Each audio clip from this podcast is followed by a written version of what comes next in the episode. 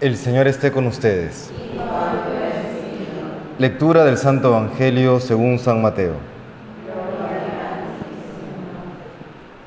En aquel tiempo, mientras iba subiendo Jesús a Jerusalén, tomando aparte a los doce, les dijo, Mirad, estamos subiendo a Jerusalén, y el Hijo del Hombre va a ser entregado a los sumos sacerdotes y a los escribas, y lo condenarán a muerte, y lo entregarán a los gentiles para que se burlen de él, lo azoten y lo crucifiquen, y al tercer día resucitará. Entonces se le acercó la madre de los Zebedeos con sus hijos y se postró para hacerle una petición. Él le preguntó, ¿qué deseas? Ella contestó, ordena que estos dos hijos míos se sienten en tu reino, uno a tu derecha y el otro a tu izquierda. Pero Jesús replicó, no sabéis lo que pedís. ¿Sois capaces de beber el cáliz que yo he de beber? Contestaron, lo somos. Él les dijo, mi cáliz lo beberéis, pero el puesto a mi derecha o a mi izquierda no me toca a mí concederlo. Es para aquellos para quienes lo tiene reservado mi Padre. Los otros diez que lo habían oído se indignaron contra los dos hermanos. Pero Jesús, reuniéndolos, les dijo, Sabéis que los jefes de los pueblos los tiranizan y que los grandes los oprimen. No será así entre vosotros.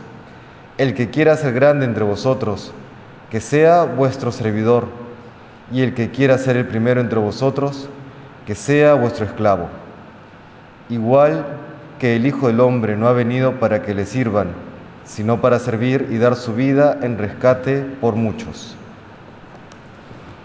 Palabra del Señor.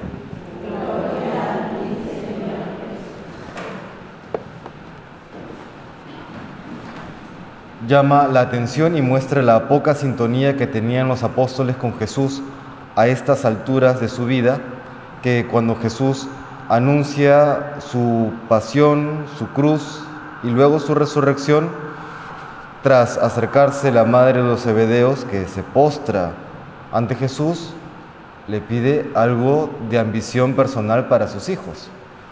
Uno podría esperar, Señor, déjame acompañarte en tu pasión, déjame estar contigo, eh, dame esa fidelidad, esa fortaleza, etcétera, etcétera.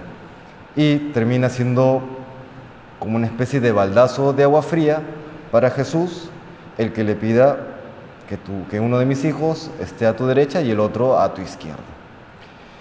Y sin embargo, sabemos que salvo Judas, el que traiciona a Jesús, el resto de los apóstoles termina dando su vida en el martirio.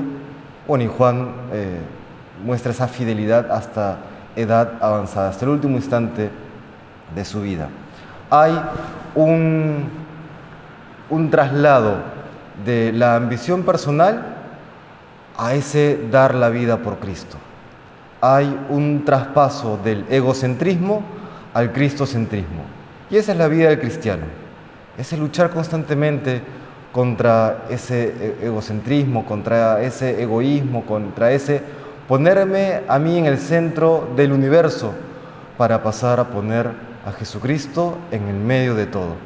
Y en, ese, en esa vida cristocéntrica nos vamos también configurando con Cristo, es decir, pasar de ser nosotros mismos a pasar a ser como Cristo. Ya lo decía San Pablo, no soy yo quien vive, es Cristo quien vive en mí. Esa es la vida del cristiano.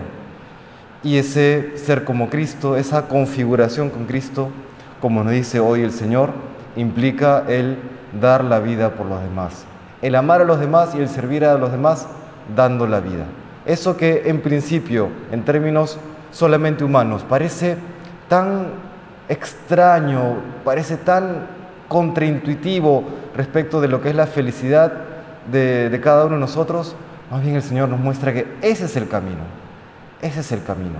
Y si nos parece extraño, si nos parece difícil o contrario a la razón, es porque recordemos, estamos marcados por el pecado original, estamos marcados también por nuestros propios pecados personales y necesitamos de la gracia y de la luz de Cristo para poder llegar a esa conclusión. El que quiere ser feliz, que se configure con Cristo, que dé su vida en el servicio a los demás por amor a los demás. Se lo pedimos pues al Señor con sencillez de corazón en este tiempo de cuaresma. Que tengamos ese giro interior, que pasemos una vez más del egocentrismo al cristocentrismo. Que el Señor nos bendiga.